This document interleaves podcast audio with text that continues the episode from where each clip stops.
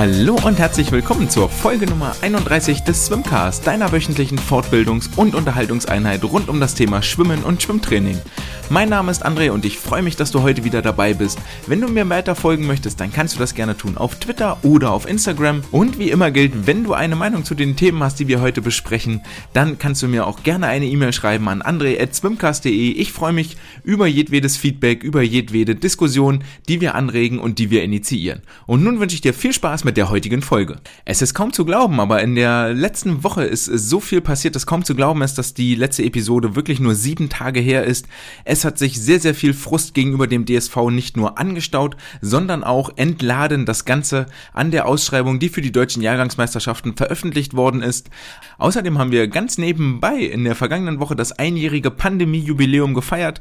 Wir befinden uns seit einem Jahr im um seit einem Jahr im Umgang mit dem Coronavirus und wenn man sich äh, bei seinen Mitmenschen oder auch bei den Politikern umguckt, dann kann man meinen, wir wären eigentlich ganz am Anfang und die letzten 365 Tage nur ein wirklich, wirklich böser Traum gewesen, der einen Vorgeschmack gibt auf das, was jetzt noch in Zukunft kommen wird.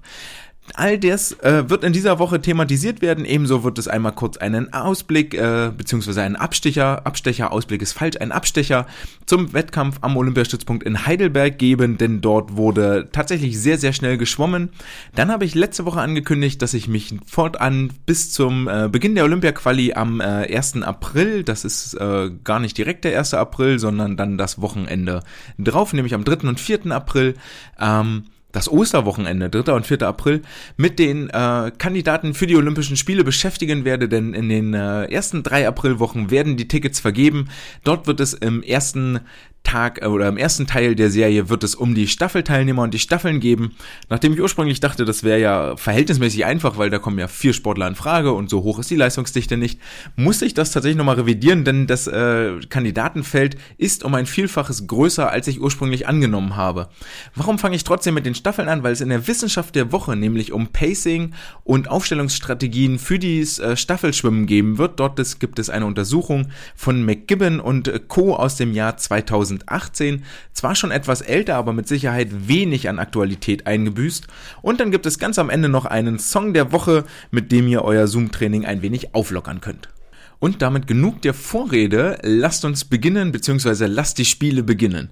Der DSV hat in der vergangenen Woche mal wieder seine ganzen rhetorischen und kommunikatorischen Fähigkeiten gezeigt und hat in all seinem Eifer die äh, Ausschreibung und die Qualikriterien für die deutschen Jahrgangsmeisterschaften veröffentlicht. Wenn es nach dem Willen des Deutschen Schwimmverbandes geht, dann wird vom 26. bis zum 30. Mai in der deutschen Landeshauptstadt in Berlin um äh, nationale Meisterehren gekämpft und geschwommen um Plätze auf dem Podium, um Plätze in den Finals. Die ähm, Ausschreibung hat für reichlich, reichlich Wirbel gesorgt, nicht nur auf den Social-Media-Kanälen, sondern äh, auch auf Facebook und mit Sicherheit sind dort ganz, ganz viele äh, bösartige E-Mails beim DSV eingegangen, wo sich viel Frust entladen hat, für den der DSV mit Sicherheit nicht immer etwas kann, aber er hat nun mal den äh, Startschuss dafür gesetzt und lasst uns das Ganze vielleicht mal wirklich Stück für Stück aufdröseln und ein bisschen Struktur in all diese, in all dieses Chaos und all diese Kommunikation bringen. Zunächst einmal, was steht drin in der deutschen, in der Ausschreibung für die deutschen Jahrgangsmeisterschaften. Im ersten Moment kommt es einem so ein bisschen das vor, äh, täglich grüßt das Murmeltier ganz frei nach einem äh, berühmten Blockbuster mit Bill Murray, denn äh, die deutschen Jahrgangsmeisterschaften sind bereits im letzten Jahr abgesagt worden im Juni, sind dann verschoben worden auf den Dezember, mussten dort aufgrund der zweiten Corona-Welle abgesagt werden und sind nun terminiert für den Mai aller Voraussicht nach und ähm, damit ähm, möchte ich gleich erstmal direkt etwas Dampf aus der Diskussion nehmen. Ich glaube nicht dran, dass die Meisterschaften im Mai wirklich stattfinden werden, denn dort werden wir noch mittendrin hängen in der dritten Welle. Mit anderen Worten, immer wenn der DSV eine DJM-Ausschreibung veröffentlicht oder eine DJM plant, ist das ein sehr, sehr schlechtes Zeichen für das Pandemieverhalten. Der Quali-Zeitraum für die deutschen Jahrgangsmeisterschaften endet am 9. Mai 2021. Und ähm, ja, hier wird jetzt schon ein ganz, ganz großes Problem deutlich, das äh, auf vielen Plattformen, Plattformen auch geäußert wurde. Äh, wenn wir uns mal überlegen, welche Sportler und Sportlerinnen haben überhaupt die Möglichkeit, bis zum 9. Mai an einem Wettkampf teilzunehmen, dann engt sich der Kreis der möglichen Kandidaten, die überhaupt auf den Startblock treten können, schon ganz, ganz stark ein. Denn alles, was bisher so an Wettkämpfen stattfindet, konzentriert sich ausschließlich auf die hiesigen Bundesstützpunkte, Olympiastützpunkte oder ähm, die weiteren Trainingszentren hier in unserem Beispiel, zum Beispiel in äh, Dortmund. Und ich könnte mir vorstellen, dass das auch noch für andere Orte mit zutrifft. Äh, in Stuttgart Stuttgart ist am vergangenen Wochenende zum Beispiel geschwommen worden. Ähm, und da, damit schränkt sich der Kreis der Kandidaten, die sich überhaupt qualifizieren können, sehr, sehr stark ein. Jetzt äh, hat der DSV einen zweiten Fehler, möchte ich es gar nicht nennen, aber ein, für eine zweite Kontroverse gesorgt. Und zwar findet die Qualifikation nicht über Pflichtzeiten statt, sondern über eine Bestenliste. Und die Bestenliste ist natürlich auch maximal merkwürdig gefasst. Dort, äh, und das ist der, der positiver Aspekt, es qualifizieren sich jeweils die besten 20 Sportlerinnen und Sportler über die 50 bis 200 Meter Strecken der Jahrgänge 2003 bis 2008. Hierbei gilt, dass bei den Damen natürlich nur die Jahrgänge 2004 bis 2008 startberechtigt sind, bei den Männern 2003 bis 2008. Über die 400 Meter Strecken sind nur die besten 10 Sportlerinnen und Sportler startberechtigt. Das ist ähm, an der Stelle schon interessant, aber okay, da möchte man vermutlich der sehr geringen Leistungsdichte Tribut zollen, ähm, da jetzt äh, ganz viele über die Corona-Zeit äh, nicht, nicht die Möglichkeit hatten, so in den Trainingsumfang reinzugehen, wie das ursprünglich mal der Fall war. Wer mal einen Blick wirft in die äh, Wettkampfergebnisse, die so Woche für Woche veröffentlicht werden, sei es jetzt von den Stützpunkten oder von kleineren ähm, Vereinswettkämpfen, die eine Genehmigung von der örtlichen Behörde erhalten haben, dem wird mit Sicherheit auffallen, dass das Niveau, das dort abgeliefert wird aktuell, doch sehr, sehr überschaubar ist. Zugleich ähm, tut der DSV sich jetzt im nächsten Schritt nämlich überhaupt keinen Gefallen. Wir wissen alle, es gibt noch längere Strecken, nämlich die 800 und die 1500 Meter, sowohl bei den Frauen als auch bei den Männern. Und hier sind bei den Frauen die besten 30 Sportlerinnen und Sportler startberechtigt und bei den Männern die besten 30 im Jahrgang 0708 und im Jahrgang 2003 bis 2006 die besten 40. Und wer jetzt hier einmal kurz stolpert und sagt, ja, Moment mal, warum sind denn über die 100 Meter Brust nur die besten 20 und 1500 Meter dürfen die besten 40 schwimmen, der äh, sitzt einem kleinen äh, Denkfehler auf und hat vermutlich die Ausschreibung hier gar nicht vor Augen, denn die besten 40 sind über mehrere Jahrgänge zusammengefasst. Bei den Herren heißt das, dass über 800 und 1500 Meter Freistil die besten 40 Aktiven starten dürfen aus den Jahrgängen 2003 bis 2006. Wir haben hier also die absolute Unlogik hoch 400, dass sich ein Sportler aus dem Jahrgang 2006 mit einem Sportler aus dem Jahrgang 2003 in Wettstreit treten muss über über, für einen Startplatz bei den deutschen Jahrgangsmeisterschaften. Ich denke mal, wenn wir äh, uns auch nur ein bisschen vor Augen führen, wie da so die Unterschiede sind, ist klar, dass wir da über ein sehr, sehr ungleiches Duell sprechen. Das gleiche trifft natürlich zu für die Jahrgänge 2007, 2008. Hier sind die besten 30 Sportler über beide Jahrgänge zusammengefasst zugelassen, sowohl bei den Männern als auch bei den Frauen. Und bei den Frauen dann nochmal zusätzlich die besten 30 aus den Jahrgängen 04, 05, 06. Auch hier wieder alle drei Jahrgänge in eine Ergebnisliste, in eine Bestenliste zusammengefasst. Hier trägt äh, sich schon ganz klar ein, dass ein riesiges Motivationsdefizit da sein wird. Und zwar bei ganz vielen Sportlern, die sich möglicherweise Hoffnungen gemacht haben. Ey, ich war doch Anfang letzten Jahres, im, im März, beim letzten Wettkampf, den wir gemacht haben. Ich kam frisch aus dem Trainingslager, wir hatten Skifahren und waren im Trainingslager. Ich war topfit, ich habe eine richtig gute Zeit ins Wasser gelegt und ich habe damit die Pflichtzeit unterboten. Das ist doch geil, die muss doch noch irgendwas wert sein. Die ist jetzt auf einmal eigentlich nichts mehr wert. Denn das Problem ist, dass die Sportler sich nicht mehr gegen die Uhr messen und sagen, okay, geil, ich habe meine Pflichtzeit, ich darf teilnehmen und wenn ich ähm, jetzt den Monat vorher ab April im Wasser bin, dann kann ich mich zumindest wieder ein bisschen in Form schwimmen, sondern ähm, all die Athleten, die jetzt an den Bundesstützpunkten, die an den Trainingszentren, an den großen Vereinen, dort wo es möglich war, trainieren durften, haben auf einmal einen riesigen Vorteil. Die Leistungsschere ist so weit auseinandergegangen. Die Trainingsmöglichkeiten sind so unfassbar unterschiedlich, sind so unfassbar weit gestreut, sowohl von der Anzahl der Einheiten, von der Dauer der Einheiten, dass jetzt der Einzelne, der vielleicht in einem, in einem kleinen Verein aber immer alles gibt und dann in normalerweise voll die Möglichkeiten hat, weil er gerade das Sternchen ist in seiner Training Trainingsgruppe, hat jetzt, weil er nicht zum Wettkampf kann und nicht trainieren kann, gar keine Chance mehr zu den deutschen Jahrgangsmeisterschaften zu kommen, hat dieses Ziel aus den Augen verloren und daraufhin möglicherweise die Badehose an den Nagel hängen.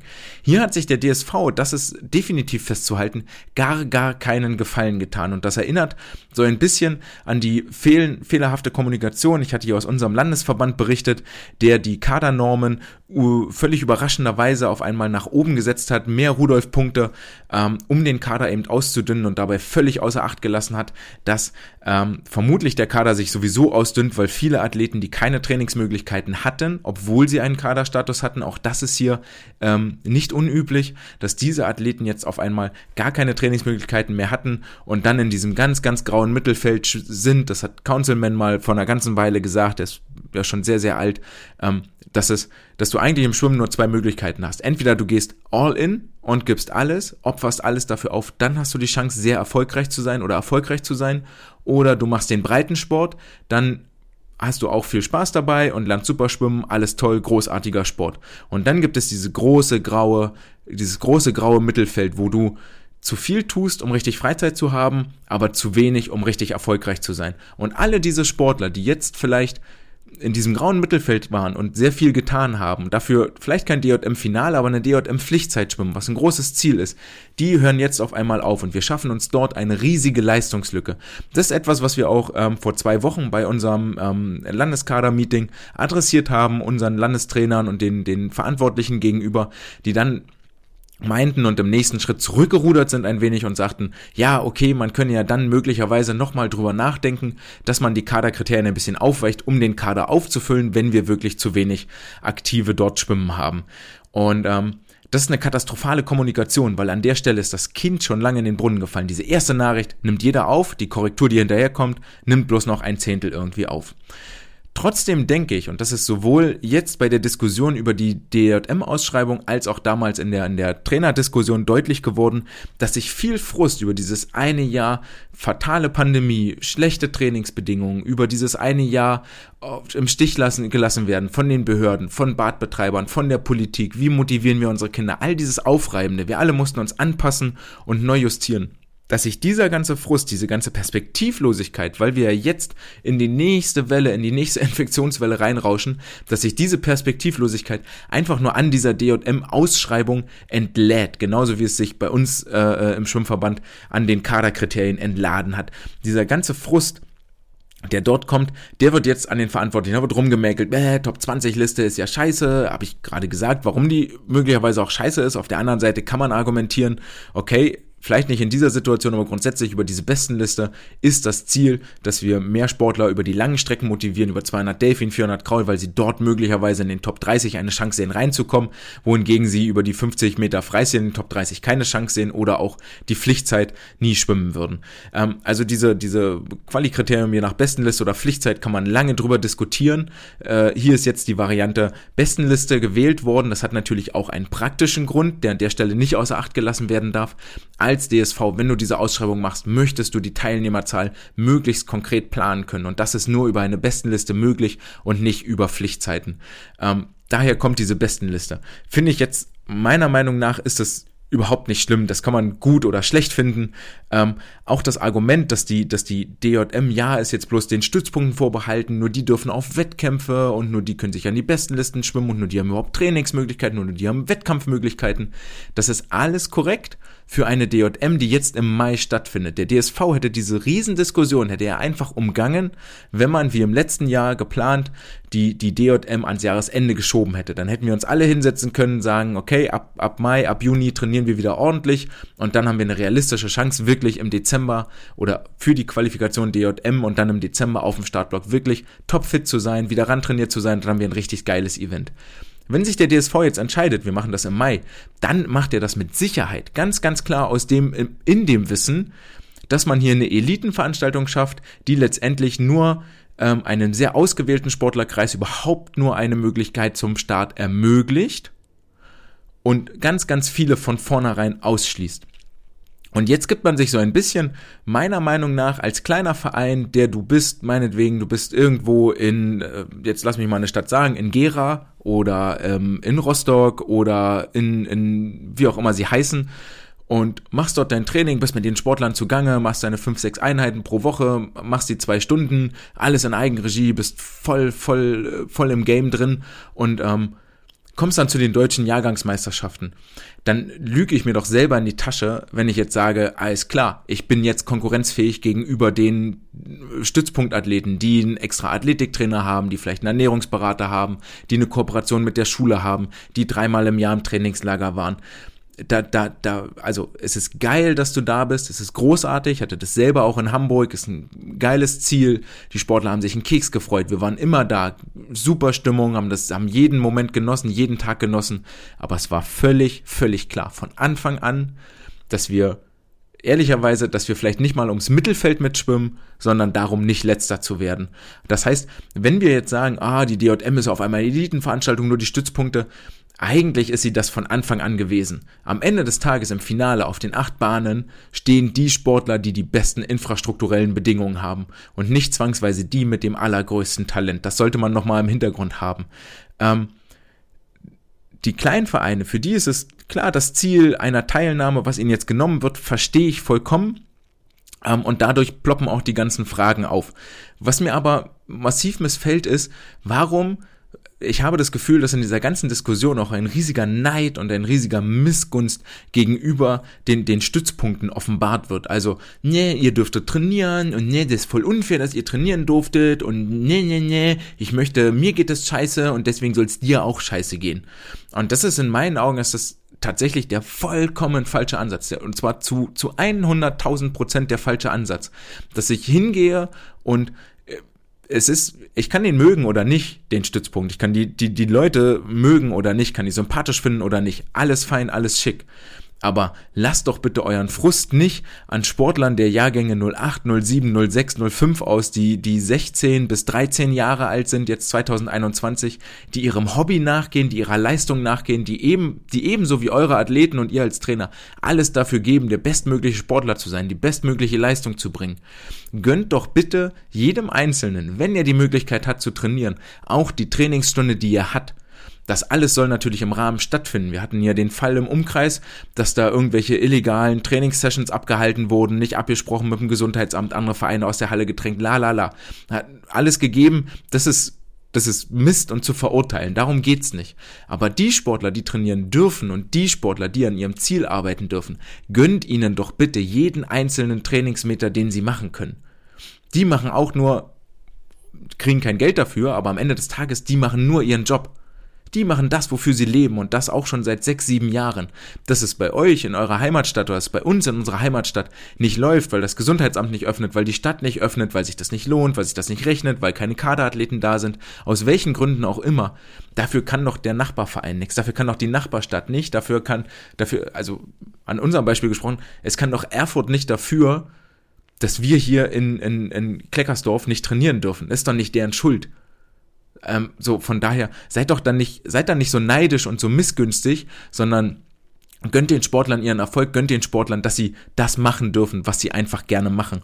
Und hier finde ich, findet einfach eine, eine, eine Projektion der eigenen Verzweiflung auf den DSV statt. Was soll der DSV tun? Der DSV sollte mehr Lobbyarbeit machen, da verstehen wir uns vollkommen richtig, reden wir auf der gleichen Ebene, ähm, ist etwas, was in den letzten Jahren völlig verschlafen worden ist und weshalb wir jetzt in Schwimmhallen, die nachweislich wenig bis gar kein Infektionsrisiko haben an der Wasseroberfläche, immer noch keine Schwimmkurse machen dürfen, dass wir dort immer noch kein Breitensporttraining einmal die Woche in irgendeinem Rahmen wie auch immer machen dürfen, ähm, ist etwas, wo sich Marco Troll jetzt als Präsident, zumindest was man mitkriegt, mehr einsetzt, etwas, was in den letzten Jahren schon viel mehr hätte passieren müssen.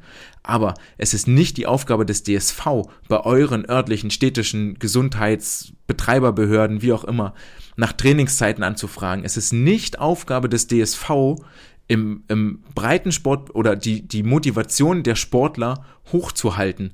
Das ist eine Vereinsaufgabe. Das ist die Aufgabe von euch als Trainer. Und ich gehe fest davon aus, ihr macht das wirklich sehr, sehr gut. Ihr macht das hervorragend.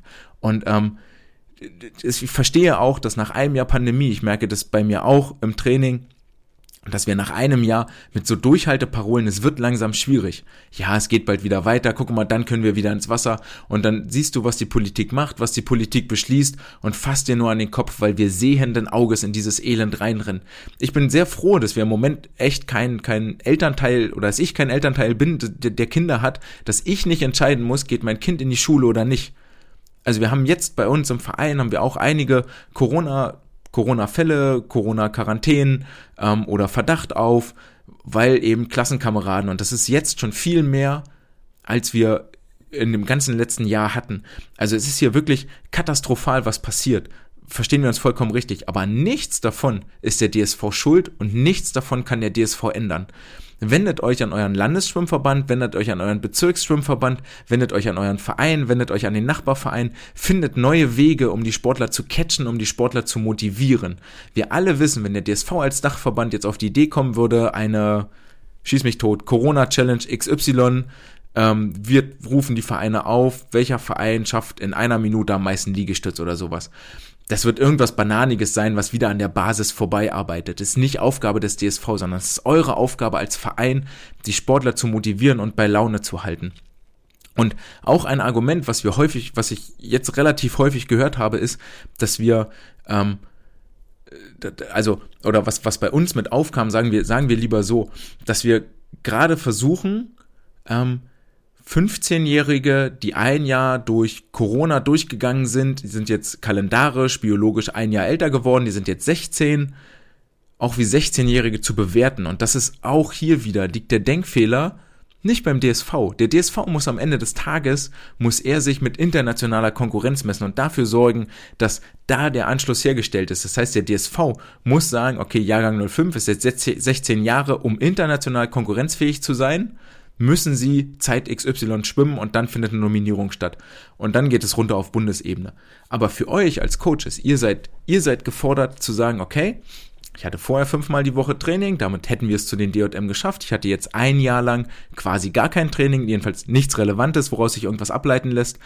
Ähm, ich behandle meinen 16-Jährigen nicht wie 16, sondern der ist trainingstechnisch, trainingsaltersmäßig ist er ein 15-Jähriger und ich behandle ihn wie einen 15-Jährigen. Und das wird noch krasser, wenn wir tiefer in die unteren Jahrgänge reingehen. Jemand, der jetzt 10 Jahre alt ist, also Jahrgang 2011, der hat jetzt ein Jahr kein Training gehabt, der konnte keinen Landeskaderstatus haben, ähm, der konnte, der konnte nicht ins Wasser, der hatte keine Option. Der hat jetzt ein Jahr nicht trainiert, ihm fehlt ein ganzes Trainingsjahr. Er ist also kein Elfjähriger im trainingstechnischen Sinne, er ist ein Zehnjähriger im trainingstechnischen Sinne. Das heißt, ich muss hingehen und auch die Inhalte für Zehnjährige vermitteln. Ich muss die Maßstäbe für Zehnjährige anlegen. Ich muss für mich im Verein die Zeiten und die, die Richtlinien für Zehnjährige auf diesen kalendarisch Elfjährigen anwenden. Und das ist das, wo, wo wir als Verein gefordert sind. Und das müsst ihr vielleicht euren Bezirksschwimmwarten oder Landesschwimmwarten, wie auch immer, dort nochmal näher bringen. Und der muss gucken, okay, wie finde ich jetzt die Schnittstelle, dass ich nicht zu viele Sportler verliere und trotzdem an den DSV andocken kann. Das ist das, was die Aufgabe, die dort liegen muss. Und ähm, Vielleicht auch hier nochmal, wenn ihr im letzten Jahr die Möglichkeit hattet, bei den DJM teilzunehmen und euch dort mit Teilnehmern zu messen, mit Stützpunkten zu messen, habt vielleicht auch gar nicht schlecht abgeschnitten, alles fein, alles schick, ihr habt euch echt Mühe gegeben und wart erfolgreich für euren Verein, habt neue Vereinsrekorde gemacht und so, ähm, wart total erfolgreich. Dann könnt ihr das jetzt einfach nicht erwarten. Und da müsst ihr als Trainer oder als Sportler oder als Eltern euren Erwartungshorizont einfach völlig neu justieren. Ihr müsst euch eine neue Peer Group suchen und ihr müsst gucken, dass ihr, dass ihr konkurrenzfähig seid. Ne? Ihr, ihr fahrt ja auch nicht als Verein aus Buxtehude, fahrt ihr ja nicht nach, ähm, nach Dresden zum Christstollen-Schwimmfest oder nach Dortmund zum Speedo-Meeting oder nach Hannover zum Piranha-Schwimmfest, um euch dort mit dem Stützpunkt aus Hannover, mit dem Stützpunkt aus Magdeburg, mit dem Stützpunkt aus Essen und ähm, noch mit dem Stützpunkt aus Hamburg zu messen. Das macht ihr doch auch nicht, weil ihr gar nicht, weil ihr wisst, dass ihr keine Chance habt. Sondern ihr sucht euch als SV Buxtehude, sucht ihr euch den SV Himmelforten und den, den SC Klein Niedersdorf als Konkurrenzverein, weil die die gleichen Trainingsbedingungen haben, weil die genauso oft schwimmen wie ihr, weil die vielleicht genauso gut sind und ihr dort wirklich einen Wettbewerb habt. Genauso tritt doch der, der, der SC Schieß mich Tothausen tritt doch auch nicht gegen Bayern München an im Fußball und sagt, okay, wir machen jetzt hier einen richtigen Wettbewerb und vielleicht gewinnen wir das Ding. Keine Chance, no way, es wird nicht passieren. Sondern das, dafür gibt es diese Ligen, dafür gibt es bestimmte Wettkämpfe, sucht euch eine neue Peer Group, die das gleiche Trainingsload hatte, wie ihr jetzt hattet, wenn ihr wirklich diesen Leistungssport Gedanken so extrem weiter fortführen wollt.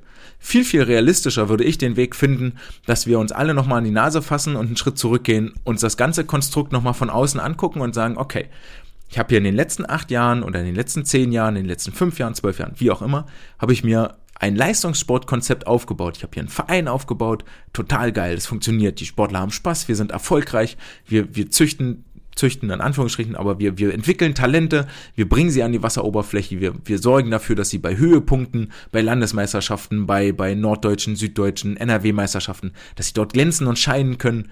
Das macht richtig Spaß und wir haben echt Freude. Das hat aber nicht damit angefangen, dass ich gesagt habe, okay, ab jetzt machen wir bloß noch Leistungssport, wer fünfmal die Woche kommt, der darf bleiben, alle anderen nicht. Sondern es ist eine Struktur, die ist gewachsen. Und die hat irgendwann mal, unten hat die angefangen, dass wir über ein Vereinsleben geredet haben, dass es ein Grillfest gab, dass man mal ins Zeltlager gefahren ist, dass man zusammen wandern gefahren ist, dass man eine Gruppe Jugendlicher gesammelt hat, für den, für den Verein und für die Sportart Schwimmen begeistert hat, durch ein gutes Training, das man macht, durch die soziale Komponente, die man anbietet und all das ist doch etwas, was wir jetzt im vergangenen Jahr auch versucht haben. Also wir haben über Zoom-Trainings versucht, unser, äh, die, die Sportler beisammen zu halten. Wir haben versucht, gute Laune zu verbreiten. Wir haben uns vielleicht Challenges ausgedacht. Wir haben uns vielleicht mit unseren anderen Vereinsgruppen gemessen. Wir haben uns möglicherweise mit anderen Vereinen auch äh, äh übergreifend gemessen. Ähm, und haben aber mehr über so eine soziale Komponente das Ganze aufgezogen. Und da sollten wir vielleicht nochmal hingehen, dass wir sagen, ja gut, wir lassen Wettkampf sein, dafür machen wir jetzt ein Grillfest, wir bringen erstmal die Sportler wieder beisammen und sorgen dafür, dass die, dass die dabei sind und dass sie gute Laune haben. Und wenn ihr tatsächlich nur das Problem habt, dass ihr einen verlorenen Jahrgang habt oder zwei verlorene Jahrgänge, das haben wir alle. Ich, ich fühle mit euch, auch wir haben das hier. Nicht? Wir, wir, wir werden vermutlich nächstes Jahr noch extrem daran scheitern, dass wir die jetzt Elfjährigen sind nächstes Jahr zwölf, trainingstechnisch immer noch elf, sollen sich aber für eine DJM-Pflichtzeit qualifizieren. Denen fehlt ein Trainingsjahr, das wird sau schwer, das in einem Jahr aufzuholen.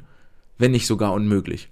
Aber wenn ich nur das Problem damit habe, dass sie ein Trainingsjahr verloren habe und nicht das Problem habe, dass von den 25 Sportlern, die ich in der Gruppe habe, nur noch 10 da sind oder 15 oder von den 600 Vereinsmitgliedern, die ich mal hatte, dass davon nur noch 400 da sind. Wenn ich das Problem nicht habe, dann ist eigentlich schon mal alles soweit gut. Dann rede ich hier über Luxusprobleme, dass meine Sportler nicht mehr so schnell sind wie vorher. Und dafür bin ich doch als Trainer da. Sobald wir wieder ins Wasser können, fange ich an, diese Basis wieder zu legen, die Grundlage aufzubauen und dort wieder Leistung, Freude an Leistung zu vermitteln. Freude am Schwimmen, an diesem tollen Sport, den wir haben.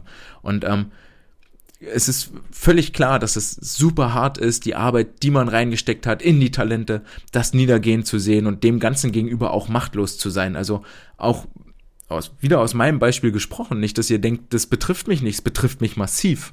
Ich habe mindestens drei Sportler bei mir, die im Dezember 2019 und noch darüber hinaus Pflichtzeiten DJM geschwommen sind, die um vier Zehntel an der Landeskadernorm vorbeigeschwommen sind, die auf dem Weg waren, entweder schon DJM-Quali dann hatten, auf dem Weg waren Richtung Finale, die auf dem Weg waren Richtung Podest, Richtung Sieg. Hatte ich alles dabei. Super Entwicklung, riesige Raten, geile Truppe, geile Stimmung. Und ich weiß genau, dass diese, dass diese Athleten, die jetzt so knapp an Norm vorbeigeschwommen sind, die, die jetzt auch fast ein Jahr, die jetzt ein Jahr nicht im Wasser waren, es wird hart, sackschwer für die wieder irgendwie ranzukommen. Das weiß ich und das ist ein, das ist ein richtig beschissenes Gefühl. Das ist ein richtig, richtig ätzendes Gefühl. Aber dafür bin ich doch selber da. Das ist doch mein Job als Trainer die Kinder wieder einzufangen, ihnen das wieder beizubringen. Schwimmen ist da ein bisschen wie Fahrradfahren. Ne, das verlernt man nicht. So, jemand, der Talent hatte, Bewegungsgefühl, Wassergefühl, das hat er nicht verlernt in dem Jahr.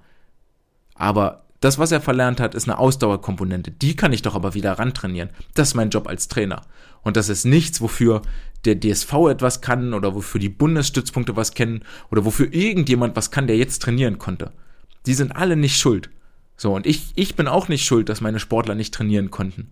So, schuld sind die, die ganzen Hyopies, die nach Mallorca in Urlaub fliegen, schuld sind die ganzen Hyopies, die Familienfeste machen, Küsschen links, Küsschen rechts und schuld sind die, die Hyopies, die die Schule wieder öffnen, entgegen aller möglichen Ratschläge. Die sind schuld, aber ich doch nicht und das kann ich doch nicht, darf ich nicht an anderen auslassen.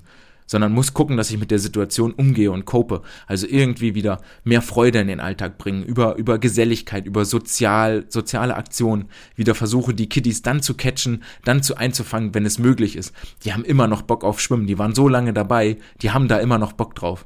Ihr müsst sie nur einsammeln und mit ihnen wieder losstarten. Und dann wird das alles auch seinen Weg gehen. Dann wird das alles auch wiederkommen, aber es ist ein bisschen Zeit, die das Ganze brauchen wird. So, aber Ihr seid doch die Trainer, ihr habt doch die Arbeit gemacht, ihr habt bewiesen, dass ihr es könnt und ihr werdet wieder beweisen, dass ihr das könnt. Richtig, richtig schweres Thema. Ich hoffe, ich konnte euch ein bisschen ähm, Optimismus und Motivation mitgeben, dass nicht alles schlecht und nicht alles böse ist und vielleicht auch nochmal versuchen einzuordnen zu kanalisieren. Ich habe ein bisschen zum einjährigen Geburtstagsjubiläum von Corona habe ich kleine Torte gebacken, bis hier ein paar äh, Kerzen vor mir. Das heißt ein paar, ist eine auf dem Kuchen drauf, die werde ich jetzt einmal auspusten Wundervoll. Und äh, jetzt lassen wir einmal ein Jahr Corona-Pandemie Revue passieren. Was ist passiert? Ich äh, nehme euch einmal mit auf die Reise, die in den letzten zwölf Monaten stattgefunden hat. Wir hatten unseren letzten Wettkampf vom 13. bis 15. März und zwar waren das die Swim and Fun Days in Essen. Das war der 13. März, wo schon alle in die Halle kamen und Bescheid wussten, okay, ab Montag ist Schule zu, ab Montag sind Schwimmhallen zu, Sportstätten, alles zu. Wir sind nur noch zu Hause. Wir müssen dringend nochmal Klopapier, Mehl und Hefe kaufen. Wir brauchen unbedingt Nudeln zu Hause und dann können wir die nächsten Jahre harten Winters überstehen und haben immer einen sauberen Hintern und haben immer einen vollen Bauch. Das war offensichtlich das Wichtigste, als wir da angefangen haben. Unser Fokus war voll auf dem Wettkampf, der war jetzt trainingsmethodisch, lag zum Trainingszeitpunkt nicht so richtig gut, deswegen waren die Ergebnisse nur so mittel. Aber das war das, womit wir in diese Pandemie reingestartet sind. Dann gab es acht Wochen Pause, wo absolut gar nichts war, bevor wir am 11.05. bis zum 28.06. für sieben Wochen wieder ein Landtraining anbieten konnten. Das äh, hatten wir damals in einem Park gemacht, vier bis fünfmal pro Woche, jeweils zwei Gruppen, jede Gruppe eine Stunde an Land, an Platz, auf dem Rasen, was man halt so konnte, gleißende Sonne, war jetzt im Großen und Ganzen nicht das schlechteste Event der Welt, war aber vermutlich auch nicht das, das Beste, was man so machen kann als Schwimmer. Dann kam es, wie es kommen musste, was immer so folgt in dieser Jahreszeit. Äh, wir sind in die Sommerferien gestartet, 28.06. bis 28.07. Vier Wochen Sommerpause, Schule zu, alle im Urlaub, irgendwo hin. Da war ja auch alles wieder schick mit den äh, Infektionszahlen. Und wir so, ja geil, wir sind die Deutschen, wir haben es äh, am besten gemacht von allen Ländern dieser Welt. Äh, klopft uns mal auf die Schulter, seht her, wie geil wir sind ähm, sodass wir tatsächlich mit Ende der Sommerpause am 28.07.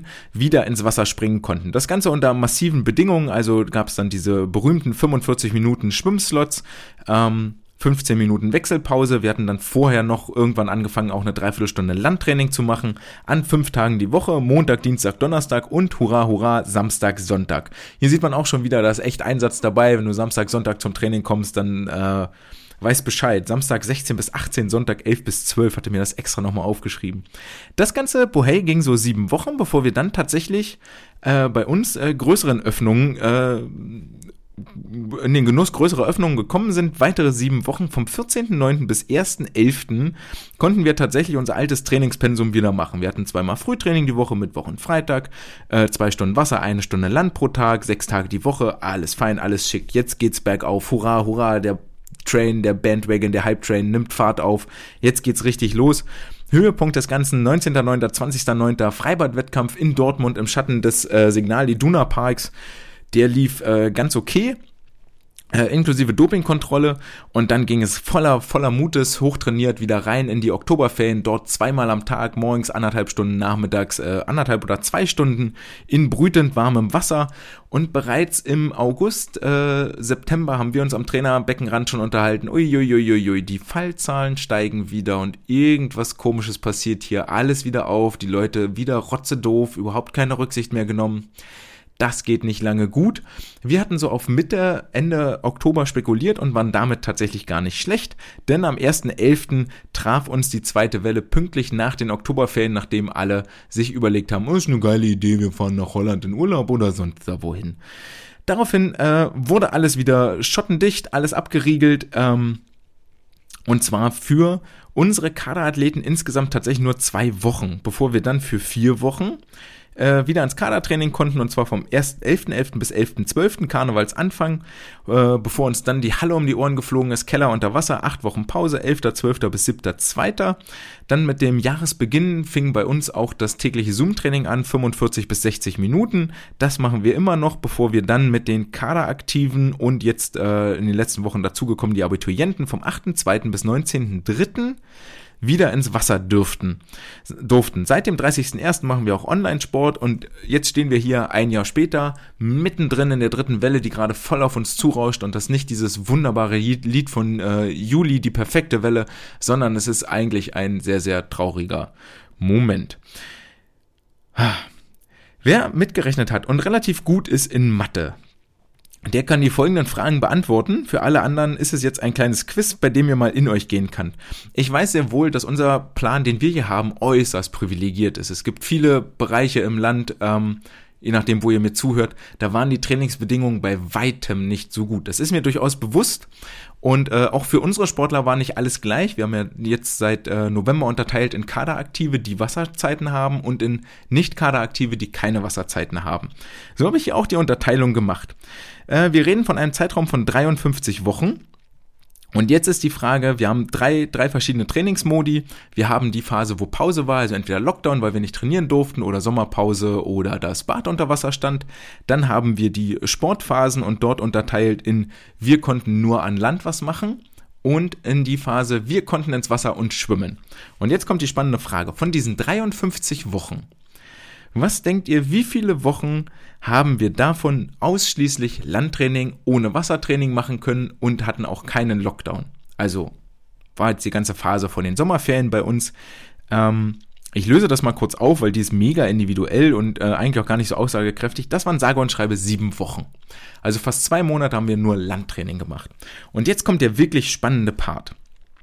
Die besten Athleten, also die Kaderathleten, die wirklich für unsere Verhältnisse die idealsten Bedingungen hatten. Die haben alles gemacht, alles gekriegt, was möglich war. Die konnten alles machen.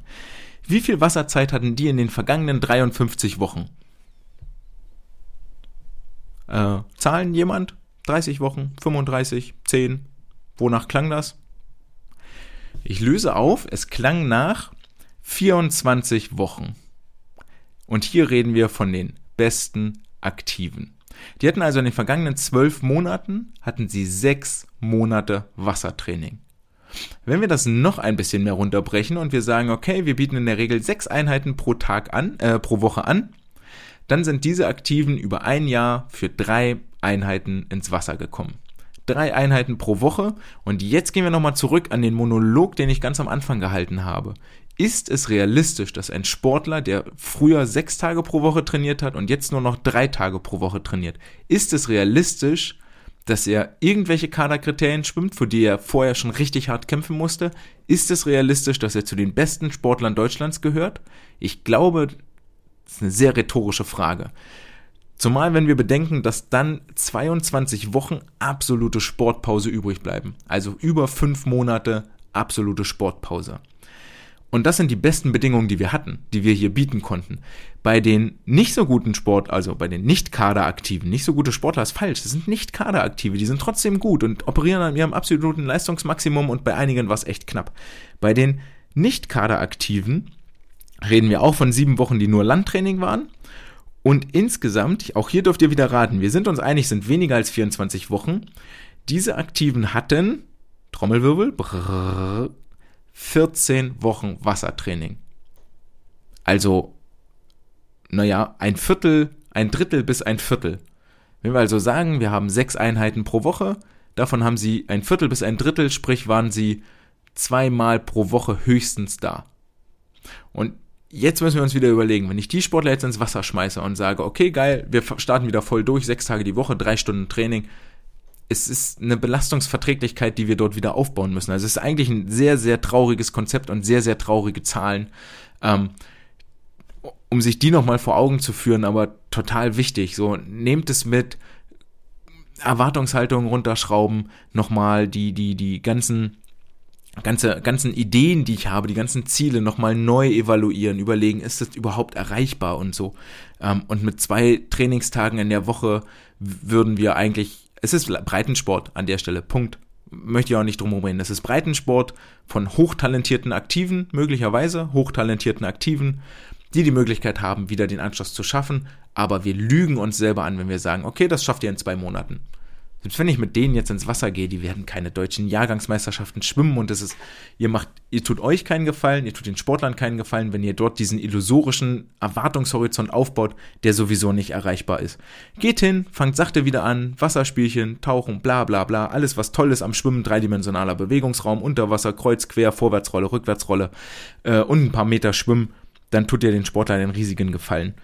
Ähm, wenn ihr Ideen habt, wie man nochmal die Kids bei Laune halten kann, schreibt mir das gerne entweder in die Kommentare auf Social Media oder per E-Mail andre.swimcast.de, denn mir gehen so langsam tatsächlich ein bisschen die Ideen aus. Wir werden in äh, der nächsten Woche nochmal Bingo spielen und ähm, das werde ich euch in der nächsten Woche dann mal erklären, wie es gelaufen ist und wie die Idee so war und äh, welche Fehler ihr vermeiden solltet, nachdem ich das beim ersten Mal gemacht habe. Ähm, in der Hoffnung, dass ihr da was mitnehmt. Wir haben auch schon viel über Zoom-Trainings gesprochen. So peu à peu nutzt sich das Ganze hier aber ab. Ähm, wenn ihr Ideen habt für Spiele, für äh, coole Ideen, dann schreibt mir das gerne per Mail oder in die Kommentare. Was machen wir sonst so im Landtraining? Im Landtraining gucke ich viel hin, dass wir ganz viel Rumpfstabi, Bauch und Rücken dabei haben, dass wir ähm, so eher Ganzkörperathletik machen, ähm, Schwimmbewegungen an Land simulieren, halte ich für wenig sinnvoll. Ich gucke hin, dass wir im Wasser, dass die, die jetzt im Wasser sind, nochmal mehr Umfänge machen und auch mehr im hochintensiven Bereich. Meine Lieblingsaufgabe in dieser Woche war vom äh, Mittwoch, dort sind wir 5x200, 10 Minuten locker, 5x200 auf 5 Minuten, 10 Minuten locker, 5x äh, 100 auf 3 Minuten, locker die 200er und 100er jeweils mit Flossenziel unter Bestzeit zu schwimmen. Dann wieder 10 Minuten Pause, 5x50 hinten drauf, all out, ohne Flossen. So schnell wie möglich, was noch drin ist. Dort versucht den Verknüpfung zu packen zwischen, zwischen Umfang und hohen, hohen Geschwindigkeiten, um dort neue Reize zu setzen, um nicht bin kein Fan von 4x1000, kann man vielleicht auch mal machen, aber eigentlich ist es ungeil und hilft jetzt gerade an der Stelle, finde ich, nicht, nicht so wahnsinnig viel weiter. Ähm, Gehe lieber ein bisschen mehr über, ähm, über Intensitäten und über Schwimmgeschwindigkeiten. Werde das auch nochmal versuchen, mehr ins Landtraining in der nächsten Woche mit einzubauen, sprich solche Geschichten wie äh, eine Minute, so viele Wiederholungen wie möglich oder ähm, 30 Sekunden oder dass man auch so eine Treppe macht, ne, 15, 30, 45, eine Minute, zwei Minuten, irgendwie solche Geschichten, ähm, um dort nochmal einen neuen Reiz zu setzen, nicht immer nur 5 mal 20 Liegestütz oder was man sonst so hat. Das wird heute hier vermutlich die längste Episode der Welt. Ähm, ich hoffe, ich langweile euch nicht, war es so wichtig, vorneweg diese einordnenden Worte nochmal vorzugeben. Ähm, wir gucken mal, eigentlich wollte ich ungern länger als eine Stunde werden, aber das, ja, wird, wird nicht funktionieren. Ähm, Worauf wir alle hingefiedert haben, war die Tatsache, dass wir ab dem 22. März wieder ins Wasser dürfen, wenn der Inzidenzwert unter 100 liegt mit tagesaktuellem Schnelltest. Und dann soll ja kontaktfreier Innensport, äh, Sport in Innenräumen wieder erlaubt sein. Die Hoffnung hat sich im Winde zerschlagen. Heute kam mir zumindest für NRW die Ansage, naja, es wird keine Überarbeitung der Corona-Verordnung geben, weil Fallzahlen steigen und überhaupt habt ihr mal aus dem Fenster geguckt, was auf gar keinen Fall öffnen wir jetzt nochmal irgendetwas. Hauptsache, wir ziehen die Schule noch durch. Anderes Thema. Ähm, stand aber auch so tatsächlich nie in der Corona-Verordnung drin und das ist, finde ich, wahnsinnig schade, dass vor allen Dingen vom Deutschen Olympischen Sportbund da doch dieses ähm, fehlleitende Schaubild ver ver veröffentlicht worden ist. Denn die Corona-Verordnung hat bereits vor drei Wochen sehr, sehr deutlich gesagt, dass sie bis zum 28.03. gilt und aus keiner der dort getroffenen Formulierungen ein Öffnungsautomatismus hervorgeht, dass bei bestimmten Inzidenzwerten bestimmte Ereignisse in Kraft treten. Und äh, das betrifft auch diese äh, Öffnung von Sportstätten zum 22.03., sondern um das in Kraft zu setzen, damit das passiert, müsste explizit eine neue Verordnung ähm, beschlossen und in Kraft gesetzt werden. Uh, und das ist echt nicht kommuniziert worden und das ist wirklich maximal schade, ähm, weil wir hier echt viele hatten, die sich dafür schon Hoffnung gemacht haben, die dafür ge gebetet haben, die, die gezuckt haben. Welche praktischen Konsequenzen das auf der anderen Seite nach sich zieht, also auf unserer Veranstalterseite, das äh, sehen die Sportlerfamilien nicht, ist auch nicht deren Job. Das sind dann so Fragen wie, brauchen die Trainer einen Schnelltest? Brauchen die Kaderaktiven, die jetzt immer schon da waren, brauchen die auch einen Schnelltest? Ähm, wer bezahlt die möglicherweise? Wer kontrolliert die? Ähm, und zu welchen Hallenauslastungen darf denn überhaupt trainiert werden? 20 Prozent, 50 Prozent, 70 Prozent in der Halle, äh, zu welchen Trainingszeiten, bla bla bla. Also da hängt ein riesiger Rattenschwanz dran, ähm, den alle nicht sehen und es ist auf jeden Fall eine Orga-Aufgabe, die nicht von, von Donnerstag bis Montag erledigt ist. Das braucht mindestens eine Woche ähm, weil da viel, viel mehr Sachen noch äh, sortiert werden müssen. Wir haben auch diskutiert im Trainerkreis, dass selbst wenn es nur Selbsttests sind, die du bei Aldi kriegst oder bei DM oder sonst da wo, müssen die zum einen ähm, zertifiziert sein, zugelassen sein vom Paul-Ehrlich-Institut. Das sind nicht alle, die man im freien Verkauf kriegt. Und ähm, es hilft auch nicht, wenn der Sportler morgens einen Abstrich macht, wo keiner dabei war oder den Test macht und wo keiner dabei war und den dann mit zum Training bringt, weil der könnte auch von vorgestern, vorvorgestern oder letzter Woche sein. Sondern die Tests müssen dann wirklich vor Ort durchgeführt werden und da sind wir als Trainer überhaupt nicht ausgebildet dafür und ähm, selbst während dieser ganzen Tests müssen die Sportler dann Abstand halten. Du brauchst einen Warteraum, vielleicht ein Wartezelt. Ähm, es muss ein Fachmann da sein. Also sagen wir so, ich nehme die Verantwortung nicht auf mich, mit jedem einen Schnelltest zu machen, mich dem Risiko A auszusetzen, dass ich drei Infizierte pro Tag teste, wo ich überhaupt nicht weiß, habe ich mich da jetzt angesteckt, sondern das soll eine Fachmann machen, bei dem ich mir sicher sein kann, es kommt auch das richtige Ergebnis raus und nicht, er ist vielleicht negativ getestet und ich habe es falsch gemacht, dann er ist doch positiv. Ähm, und das sind sehr, sehr schwierige Sachen. Ähm, deswegen bin ich ehrlich gesagt relativ froh, dass wir am 22. nicht öffnen werden und ich denke mal im Laufe der nächsten Woche diskutieren wir auch nicht mehr über Öffnung, weil der Inzidenzwert dann über 100 klettern wird. Das ist so sicher wie das Amen in der Kirche. Ähm, Schade hierbei, wie gesagt, nur, dass die, die Verordnungen nicht korrekt weitergegeben oder gelesen werden, sondern nur mit plakativen, ähm, bildzeitungsartigen Sprüchen überhaupt nicht differenziert irgendwas dargestellt wird. Ähm, das gleiche galt bei uns, dass die Möglichkeit besteht, mit unter 14-Jährigen in Gruppen bis 20 Personen im freien Sport zu treiben. Auch das ist nochmal spezifiziert worden. Hier geht es nicht darum, dass man sich in der Parkanlage treffen darf, sondern es muss auf Sportanlagen, entweder städtischen Sportanlagen oder vereinsmäßigen Sportanlagen sein. Und auch das ist eine Sache, Sache, die erst im Nachhinein nochmal kommuniziert worden ist. Hier würde ich mir einfach wünschen, dass man ganz klar wirklich sagt, okay, das sind die Bedingungen, das sind die Kriterien, darauf kannst du dich verlassen, dass wir solche falschen Hoffnungsschimmer, sind wir wieder beim Thema, dass wir wieder falsche Hoffnungsschimmer ähm, vermeiden, einfach an der Stelle. Deswegen ähm, werden wir nächste Woche nicht mit, der, mit dem Großteil der Trainingsgruppe ins Wasser einsteigen, sondern weiter uns über Online-Trainings, Achtung Wortspiel, über Wasser halten. Ähm, über Wasser gehalten haben sich auch, oh, Überleitung aus der Hölle, über Wasser gehalten haben sich auch die Sportlerinnen und Sportler, die am vergangenen Wochenende in Heidelberg am Start waren. Und ganz besonders hat sich hier äh, Kim Emily Herkle hervorgetan, die über die 200 Meter Brust mal richtig für Achtungszeichen gesorgt hat. Und zwar ist sie ähm, am einen Tag im Vorlauf Finalformat, also hat für morgens und nachmittags gemeldet, im Vorlauf eine 2.27.12 geschwommen, was schon aller Ehren wert ist, um dann aber am Nachmittag im im Finale nochmal nachzulegen und eine 2.26.04 ins Wasser zu legen. Und damit ähm, rückt sie auf Platz 2 meiner internen besten Liste, die ich hier aufstelle. Dazu werden wir gleich noch kommen. Ähm, macht damit vor allen Dingen der äh, guten Jesse Steiger aus Gladbeck äh, ein bisschen Konkurrenz um den Topspot über die 200 Meter Brust. Ehrlicherweise muss man dazu sagen, dass äh, beide Frauen, also Jessie steht mit einer Bestzeit 2,25,97 in den Büchern, 2,26,04 für Kim Emily Herkle, ähm, dass beide noch über eine Sekunde weg sind von der Olympia-Quali-Norm und äh, die Olympia-Quali-Norm an der Stelle auch äh, schneller ist als die der aktuelle deutsche Rekord. Trotzdem hier ein sehr, sehr großes Achtungszeichen und die letzte Bestzeit von äh, Kim äh, datiert aus dem Januar 2020 und war eine 22766. Also hier können wir auf jeden Fall mal davon ausgehen, dass äh, Training stattgefunden hat und das auch ziemlich erfolgreich war, wie das in Heidelberg auch zu erwarten ist. Die restlichen Wettkampfteilnehmer und Wettkampfergebnisse, das hatte ich im Vorlauf schon mal angesprochen, die sind tatsächlich nur so mittelprächtig. Ähm, mag sicherlich auch der Phase in der Saison geschuldet sein.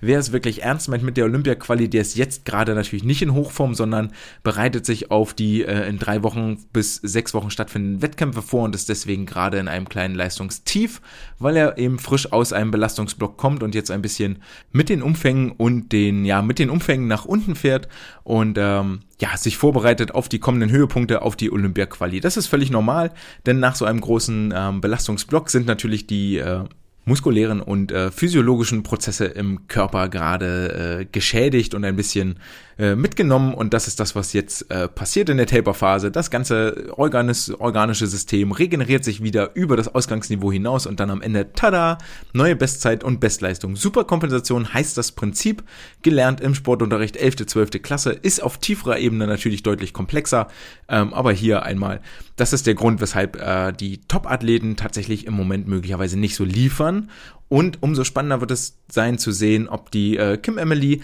in drei bis fünf Wochen, wenn es wirklich darauf ankommt, diese Zeiten noch einmal wiederholen kann oder ob sie äh, falsch vorbereitet worden ist. Davon gehe ich jetzt aber mal nicht aus, denn dafür herrscht in Heidelberg zu viel Erfahrung und zu viel Wissen, wie man Sportler zum Höhepunkt richtig fit kriegt. Zum Höhepunkt richtig fit äh, machen sich auch gerade die äh, beiden deutschen Aktiven Jakob Heidmann und Marius Kusch und zusammen äh, mit dem, oder zeitgleich mit dem, mit der SG Essen, die in Teneriffa auf dem T, im T3 Center sind. Die sorgen dort nochmal für Feinschliff, während Jakob und Marius mit dem, äh, mit dem israelischen Nationalteam, glaube ich, dort zusammen trainieren. Äh, ist die SG Essen dort mit ihrer Trainerin Nicole Enroschat und den Olympiakadern gerade dabei, sich äh, in Form zu schwimmen. Wer also ein bisschen neidische Blicke äh, von der spanischen oder auf die spanische Sonne werfen möchte, dem seien dort die jeweiligen Social Media Accounts ans Herz gelegt für äh, den ein oder anderen Post. Auf die, äh, genau, kommen wir zum äh, nächsten Thema und das sind die äh, Qualifikanten für die Staffeln bei Olympia. Ich hatte das im Vorlauf schon angekündigt. Mein Ziel oder meine Idee dahinter war eigentlich, dass die Staffel, naja, okay, so groß ist die Breite nicht, wird wohl pff, hm, überschaubar sein, fünf, sechs Aktive. Äh, und dann haben wir das im Kasten und können uns der Wissenschaft der Woche widmen. So einfach ist das Spiel tatsächlich nicht. Denn ähm, es stellt sich heraus, dass äh, wir tatsächlich äh, sehr, sehr viele Aktive haben oder Sportlerinnen und Sportler, die sich äh, berechtigte Hoffnung auf einen Platz in äh, der Olympiastaffel machen dürfen. Insgesamt werden bei Olympia äh, sieben Staffelwettbewerbe ausgetragen. Das sind die 4x100 Meter Freistil, männlich und weiblich, 4x200 Freistil, männlich und weiblich, 4x100 Lagen, männlich und weiblich. Und als siebte Staffel kommt hinzu die 4x100 Meter Lagenstaffel Mixed. Ähm, wie habe ich mir jetzt das äh, Ganze überlegt? Ich habe aus den letzten drei Saisons, also Saison 2021, Saison 1920, das sind die ja aktuell die beiden Corona-Saisons und aus der Saison 2018, 2019, die letzte wirklich vollwertige Schwimmsaison, jeweils die besten zehn Aktiven aus der DSV-Bestenliste rausgesucht und die dann nochmal innerhalb, also, ne, und die dann nach Zeiten sortiert, ähm, um so einen Eindruck zu bekommen, wer, äh, wer hat denn überhaupt Chancen, wie ist so ein bisschen auch die Entwicklung, wer taucht wie oft auf und so weiter und so fort. da kennt man einiges und äh, zum Beispiel ist es so, dass sich eine Tendenz ableiten lässt, wer ist denn jetzt oben, zum Beispiel über alle drei Jahre jeweils mit der Jahresbestzeit. Das wird wohl der Favorit über die jeweilige Strecke sein, dort auch den Titel mit nach Hause zu nehmen. Als Beispiel sei hier genannt, über die 50 Meter Freistil bei den Frauen ist die äh, Jessica Felsner jeweils äh, auf Platz 1, auf Platz 2 und auf Platz 3 vertreten. Ähm, und zwar einmal mit einer Zeit aus März 19, aus dem August 20 und aus dem Januar 2021. Die Zeiten reichen von 24,7 bis 25,08, also ein vergleichsweise kleiner Rahmen mit drei Zehntel. Nächste Aktive ist dann Jesse Steiger 25,11 und dann kommt schon Isabel Gose 25,30. Dort sind es schon sechs Zehntel bis zur äh, Bestzeit von der Jessie Felsner. Und ähm, ja, da war jetzt die Überlegung, okay, wenn sie Platz 1 bis 3 hat auf drei aufeinanderfolgenden Jahren, dann ist sie wohl eigentlich die Favoritin über die 50 Freistil, um dort den Titel mit nach Hause zu nehmen. Ähm, Wovon auszugehen ist, dass natürlich alle, die jetzt hier in den besten Listen auftauchen, auch am Ende des Tages bei den Quali-Wettkämpfen an den Startblock gehen. Ähm, da müsste man jetzt mal bei den Stützpunkten nachfragen, aber ich habe zumindest jetzt keine Auffälligkeiten gefunden, wo ich Zweifel habe, dass der oder diejenige nicht mehr schwimmt. Bei den äh, Einzelstrecken zu den Qualikriterien kommen wir dann an gegebener Stelle, also sprich nächste und übernächste Woche, wenn es um die Damen- und Herrenstrecken geht. Heute bei den Staffeln, die, das Qualikriterium ist relativ simpel. Es qualifizieren sich die jeweils vier schnellsten über die Staffelstrecke, also bei 4x200 Freistil, die vier schnellsten Herren und Damen über die 200 Meter Freistil. Und zwar zählt die geschwommene Zeit nur vom 1.1.20 bis 18.04.21. Wir gehen hier also mal davon aus, dass uns die Zeiten aus den Jahren 2019 nur einen kleinen Hinweis geben, ähm, wie gut, wie fit kann der Sportler, die Sportlerin vielleicht sein. Und wir jetzt eh davon, äh, wir jetzt eh im April bei den Quali-Wettkämpfen neue Bestzeiten und äh, an die Lifetime-Bestzeiten heranreichende Leistungen sehen werden. Und ähm, ja, mit den Vorworten würde ich dann mal sagen, lass uns loslegen mit den 4x100 Freistil männlich. Hier äh, belegt im Moment den ersten Platz Damian Wirling, der zweite ist Marius Kusch, der dritte Fildebrand Christoph und der vierte Joscha Salcho. Alle liegen im Bereich 48,8 bis 49,3 Sekunden und überraschenderweise äh, alle Zeiten datieren aus Juli, März, April 2019, also sind schon solide zwei Jahre her. Das ist auch so ein kleiner Eindruck, wie, wie stark das Wettkampfgeschehen in den letzten Jahren durch Corona beeinflusst worden ist. Die Gesamtzeit der Staffel liegt bei 3, 3 Minuten 16,2 und damit liegen sie sieben Zehntel über der Quali-Norm 3.15.50. Also im Moment würde die Staffel möglicherweise gar nicht nominiert worden werden vom Deutschen Schwimmverband, weil sie über der Olympia-Quali-Zeit liegen. Und jetzt wird's spannend. Das bleibt natürlich nicht bei den vier Aktiven, sondern ähm, während der Wettkämpfe, die im April stattfinden werden, haben natürlich weitere Athleten äh, die Möglichkeit nachzurücken. Und hier wird es ein sehr, sehr enges Rennen. Denn ähm, während Joscha Seicho mit seiner 49-30 noch drin ist, sind zwei Athleten aus dem Hamburger Stützpunkt rausgefallen. Raphael Miroslav und Max Novosad mit einer 49-78, also nur fünf Zehntel dahinter. Dann ähm, gefolgt von Jonathan Berneburg, SSG Samax Ritter, auch 49,79. Dann kommt nochmal Raphael Miroslav, dann kommt Artem Selin 49,97 und dann sind wir schon bei den 50er Zeiten Marek Ulrich, David Thomasberger von der SSG Leipzig. Und da haben wir schon das ein oder andere Dark Horse mit dabei, denn die Hamburger ähm, Stützpunktschwimmer sind in den vergangenen Jahren oder seit einem Jahr fast gar keine Wettkämpfe mehr geschwommen, nichts Offizielles mehr, sondern haben sich mit ihren äh, stützpunktinternen Wettkämpfen über Wasser gehalten und dort ihr Rennen gemacht. Aber es ist völlig klar, dass die Arbeit, ähm, oder was heißt, es ist völlig klar, aber es war in den letzten Jahren abzusehen, dass die Arbeit, die dort geleistet wird, wirklich Früchte trägt und ähm, sich viele, viele aktive, da kommt ja noch eine Julia Mozinski dazu, da kommt noch ähm, da kommen noch andere Athleten mit dazu, äh, sich berechtigte Olympia-Hoffnungen machen können. Und ähm, von daher wird es sehr, sehr spannend sein zu sehen, wo ein Miroslav, der erst äh, 20 Jahre alt ist und mit Sicherheit deutlich mehr Entwicklungspotenzial hat, als zum Beispiel ein 32-jähriger Christoph Fildebrand, letztendlich ihre Duftmarke über die 100 Meter Freistil hinterlassen. Da dürfen wir sehr, sehr gespannt sein und die Staffelplätze sind hier auf gar keinen Fall sicher vergeben, sondern es wird ein ganz, ganz enges Rennen zwischen den Aktiven und man wird wohl deutlich unter 49 schwimmen müssen, um sich für die Staffel zu qualifizieren, was dann auch heißen würde, dass die Staffel unter der Pflichtzeit ist. Wenn ich jetzt hier einen Tipp abgeben müsste, dann würde ich für die 4x100 Meter Freistilstaffel Staffel äh, tippen auf äh, Damian Wirling in 48,80. Das wird wohl reichen. Ich könnte mir vorstellen, dass Marius Kusch noch irgendwo ein äh, kleines Highlight setzt. Möglicherweise ist er ja im April hier auch mit am Start, wenn er eh schon so nah am europäischen Festland ist. Dann werde ich, könnte ich mir gut vorstellen, dass auch er nochmal einen draufsetzt und unter 48,9 schwimmt, so eine mittlere 48. Christoph Fildebrands Zeit datiert aus Januar 2020, ähm, Joscha Seicho aus dem April 2019, beide älter als Miroslav. Ich würde mal fest davon ausgehen, dass Miroslav deutlich unter 49 schwimmen wird und sich auch noch mit in die Staffel reinschwimmt und dann wird's ein enges Höschen zwischen Joscha Seicho, Christoph Fildebrand und Max Novosad möglicherweise mit dem besseren Ende für den erfahrenen Christoph Fildebrand, sodass das die vier Nominierten sind. Wirling, Kusch, Fildebrand und Miroslav. Wäre vielleicht auch ein äh, schönes Ende für Raphael Miroslav in seiner Zeit in Deutschland, der zum Sommer hin nach Amerika ans College wechseln wird. Über die Firma 200 Meter Freistil haben wir auch ein äh, buntes Feld aus erfahrenen und jugendlichen Athleten. Paul Zellmann hält hier aus dem April 19 die Bestzeit 46,9, dann äh, ergänzt durch Jakob Heidmann und Alexander Kunert an Position 3 und 4 und die zweitschnellste Zeit hält seit dem Dezember 2020, also noch richtig frisch, Lukas Mertens, der erst 20-Jährige vom SC Magdeburg, der unter den Fittichen von ähm, Bernd Berghahn äh, gezeigt hat, äh, was für Potenzial in ihm steckt. Und auch hier ist das äh, Nachfolgerfeld relativ dicht beisammen. Damian Wirling ist nur eine Zehntel hinter dem aktuell viertplatzierten Dann folgen wieder die beiden Hamburger äh, Dark Horses, Max Novosad 4866, Miroslav 4869, Marius Zobel ebenfalls aus Magdeburg ähm, 4902 und dann kommen noch, ergänzt wird das Feld meiner Meinung nach durch die Finn Minut und äh, Henning Mühlleitner, Joscha Salcho mit Zeiten um 1,49 beziehungsweise 1,50. Ich äh, gehe mal davon aus, also auf jeden Fall wirst du ganz, ganz deutlich unter 1,50 schwimmen müssen und 1,50 ist auch schon nur Außenseiter Chance. Eine Zeit davon aus dem Dezember 20, die andere aus Dezember 19, also relativ aktuell. Und selbst jetzt ist der Viertplatzierte schon gute zweieinhalb Sekunden schneller. Deswegen das nur am Rande mit erwähnt. Zwischendrin schiebt sich noch ein Florian Wellbrock, der aber vermutlich über die 200 Meter Freistil weder Ambitionen hegt noch an den Start gehen wird. Deswegen habe ich den an der Stelle ausgeklammert.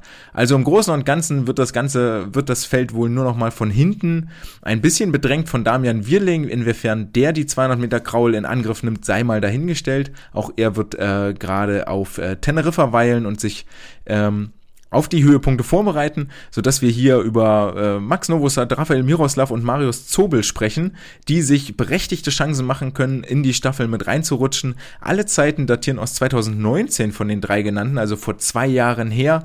Und ähm, auch hier ist eine aktuelle Standortbestimmung natürlich relativ schwer möglich. Die Tatsache aber, dass von äh, Marius aus den letzten zwei Jahren gar keine neuen Zeiten existieren, wo doch die äh, Magdeburger durchaus auf Startblöcken unterwegs waren, äh, zeugt für mich davon, dass eigentlich nur Max und Raphael noch realistische Chancen haben, in Hamburg an ihrer Ausdauerfähigkeit gearbeitet zu haben, mit dem besseren Ende meiner Meinung nach für Max, wenn er da noch eine Chance haben will.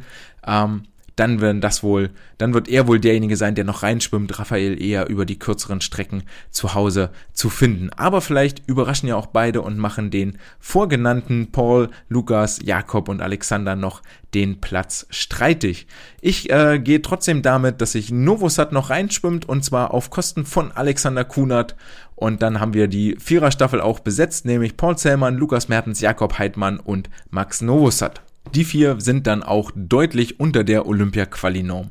Und damit kommen wir zur 4x100 Meter Lagenstaffel. Hier ist aktuell, wenn man die vier schnellsten Sportler, äh, wenn man den jeweils schnellsten Aktiven in jeder Lage auf den Startblock stellt und die Sportler schwimmen lässt, dann äh, schrammen die vier aktuell um eine Hundertstel an der Olympia-Quali-Zeit vorbei, aber da gibt es mit Sicherheit noch einige Verschiebungen, denn im Moment liegt über Rücken Ole Braunschweig vorn mit 53,66 und hier ist es schon ein bisschen erstaunlich, dass weder Christian Diener noch Marek Ulrich äh, aktuell den Spitzenplatz halten über die 100 Meter Rücken. Beide ähm, zählen wohl ganz, ganz klar zum Favoritenkreis über die Rückenstrecke und werden den Ole dort, ähm, so leid es mir tut für ihn, aber vermutlich verdrängen und dann äh, reden wir von Zeiten untere 53 Sekunden. Lukas Matzer Hamsterrad von der SG Frankfurt hat äh, in äh, vor zwei oder drei Wochen, ja, im Dezember 20, ist auch schon etwas älter die Zeit, die 1-Minuten-Marke das erste Mal geknackt, 59,75 und führt damit aktuell die besten Liste an.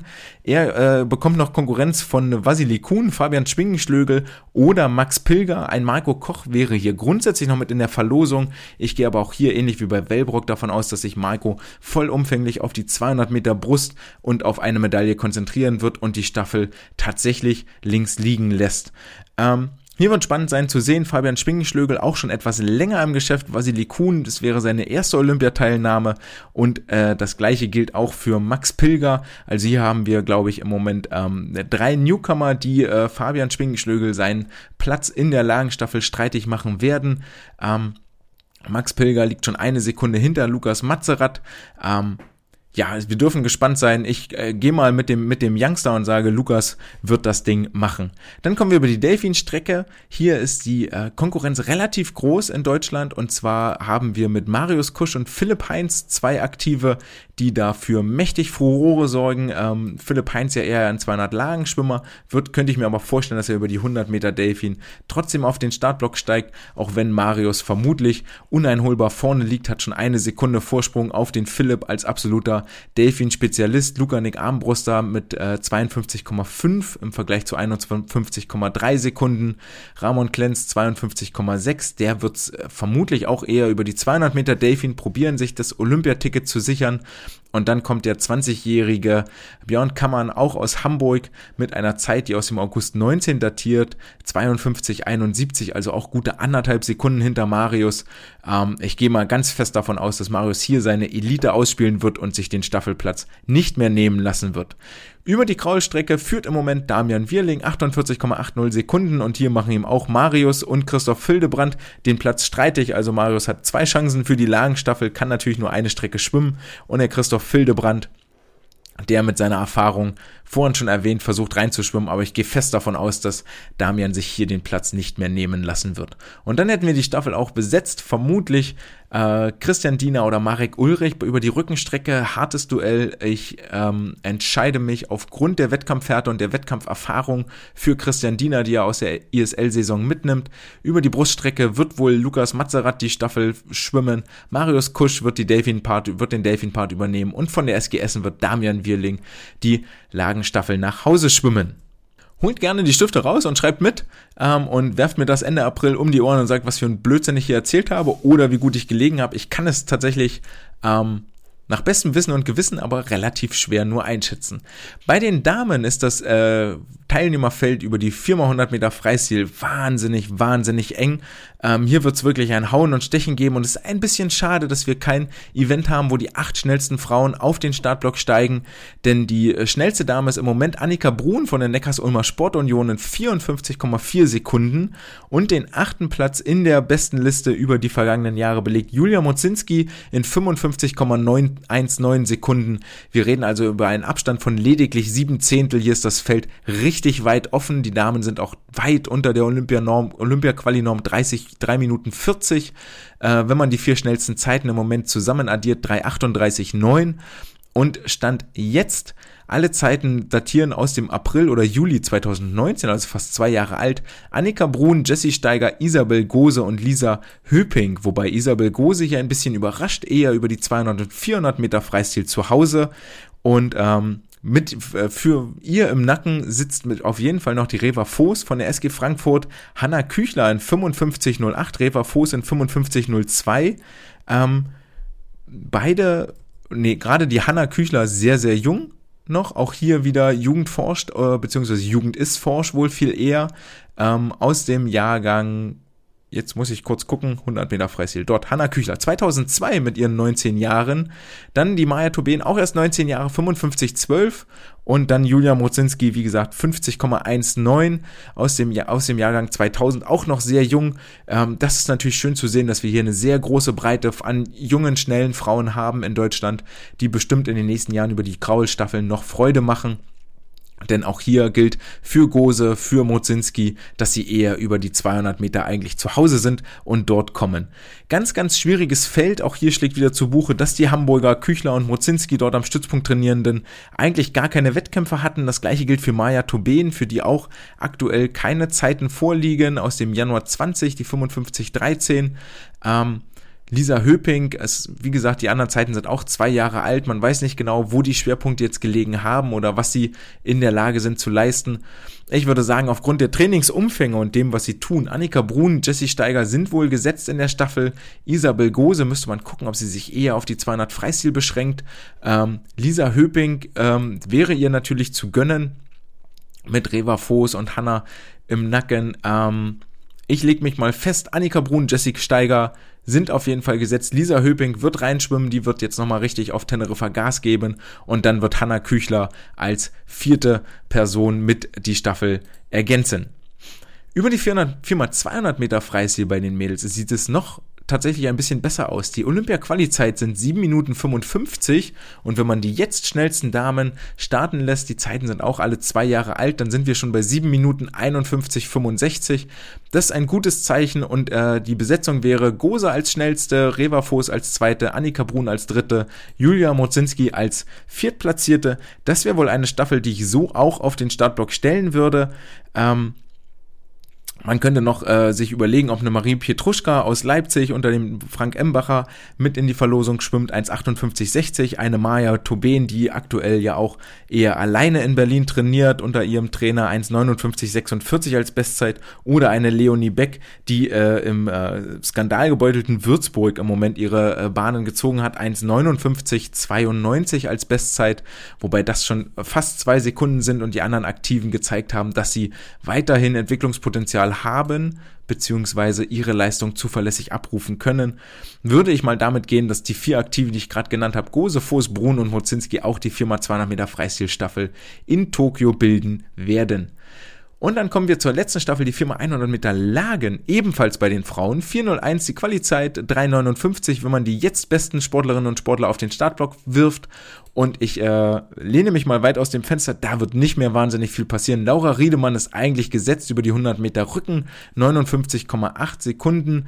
Die nächstbeste Rückenschwimmerin und hier haben wir ebenso wie in Brust ein kleines Loch. Die nächstbeste Rückenschwimmerin ist Nadine Lemmler von der Neckarsulmer Sportunion, 1011, also schon 1,3 Sekunden dahinter. Und dann kommt die Schwester von der Laura, die Lena Riedemann, 10152. Das, äh, da glaube ich alles nicht dran. Lisa Graf, Jenny Mensing werden alle nicht mehr nach vorne schwimmen.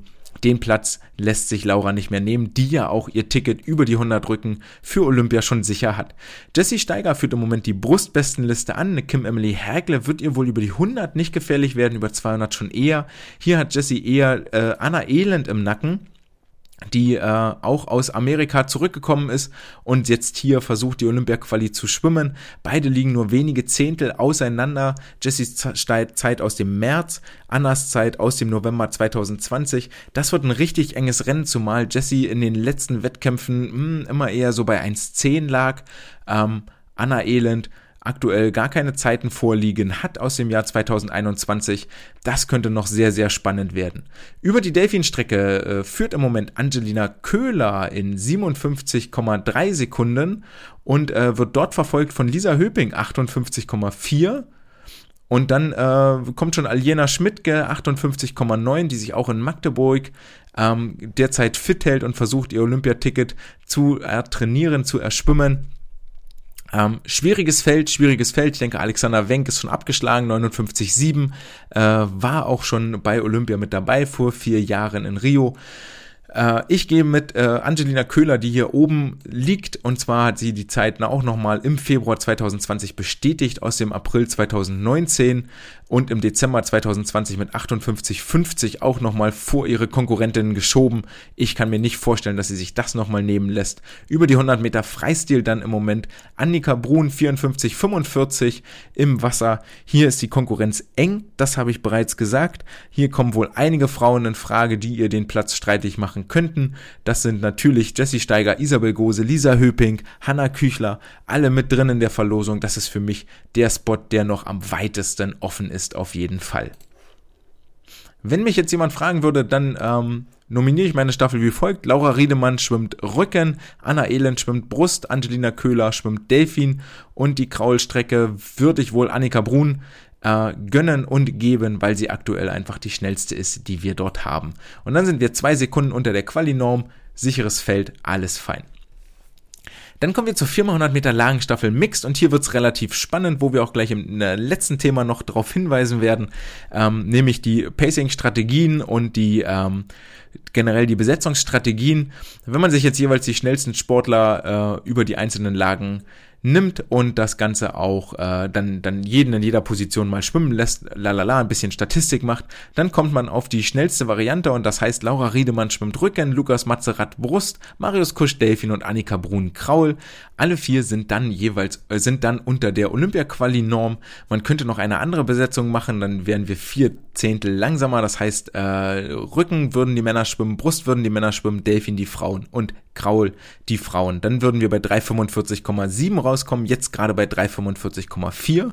Wenn man die Staffel richtig bananig besetzt, dann kann man tatsächlich auch 2,3 Sekunden langsamer werden, 3,47,6. Also es spielt ja durchaus eine große Rolle, welchen, welchen Sportler, welche Sportlerin man für welche Strecke nominiert. Da ist viel, viel Optimierungspotenzial vorhanden. Und das führt uns zur ähm, Wissenschaft der Woche und zwar zu der wichtigen Frage, die überhaupt nicht einfach zu beantworten ist. Und äh, lasst uns dort mal bitte gerne vier Trainer in einen Raum setzen und darüber diskutieren, ob denn Staffelschwimmer in der Staffel schneller schwimmen als im Einzelrennen und wenn ich Ihnen vier Sportler an die Hand gebe, in welcher Reihenfolge Sie die vier Sportler und Sportler oder Sportlerinnen schwimmen lassen. Und ich gehe mal ganz fest davon aus, dann werden wir so viele verschiedene Meinungen erhalten, wie wir auch Trainer am Raum haben. Da wird es den Konservativen geben, der sagt, ah, ist auch völlig klar, der zweitschnellste als erster, der schnellste als letzter und die beiden langsamsten packe ich irgendwo in der Mitte, versucht die so ein bisschen zu verstecken. Dann wird es jemanden geben, der guckt da vielleicht ein bisschen genauer drauf und hat nochmal einen anderen Blick, be be bezieht die Psyche bei der Besetzung mit ein. Alle werden sich wohl mehr oder weniger darin einig sein, ja klar, klar, Staffelschwimmen ist schneller als Einzelschwimmen, weil Teamgedanke, mehr Druck, mehr Way, Power und so. Ähm, aber ist das tatsächlich haltbar? Und wir haben in Folge 27 schon mal kurz drüber gesprochen, über ähm, die äh, Wechsel, über oder über die äh, Leistung von Staffelschwimmen im Vergleich zu ihrem Einzelrennen. Und das ist da durchaus auch eine äh, Studie, auf die sich äh, diese Studie hier bezieht. Und zwar geht es um Pacing und Team Strategy in Relay Events, also um das Pacing-Verhalten und die Aufstellungsstrategie in Staffelwettkämpfen. Durchgeführt wurde die ganze Untersuchung von den Kollegen McGibbon und All. Und zwar sind das relativ bekannte Akti äh, Forscher, Katie McGibbon äh, von der University of Canberra in Queensland sind also australische Forscher äh, zusammen mit David Pine. Ähm, kann man alle schon mal gehört haben, die sich äh, im Schwimmsport, in der Schwimmforschung durchaus einen kleinen Namen gemacht haben, aus dem Jahr 2018, veröffentlicht im Medicine, äh, Journal of Medicine and Physiology. Und ähm, die Motivation ist natürlich völlig klar. Äh, es ist kaum untersucht, in welcher Reihenfolge eine Staffel gewinnbringend aufzustellen ist, also welcher Sportler welche Stelle Position ausfüllen soll.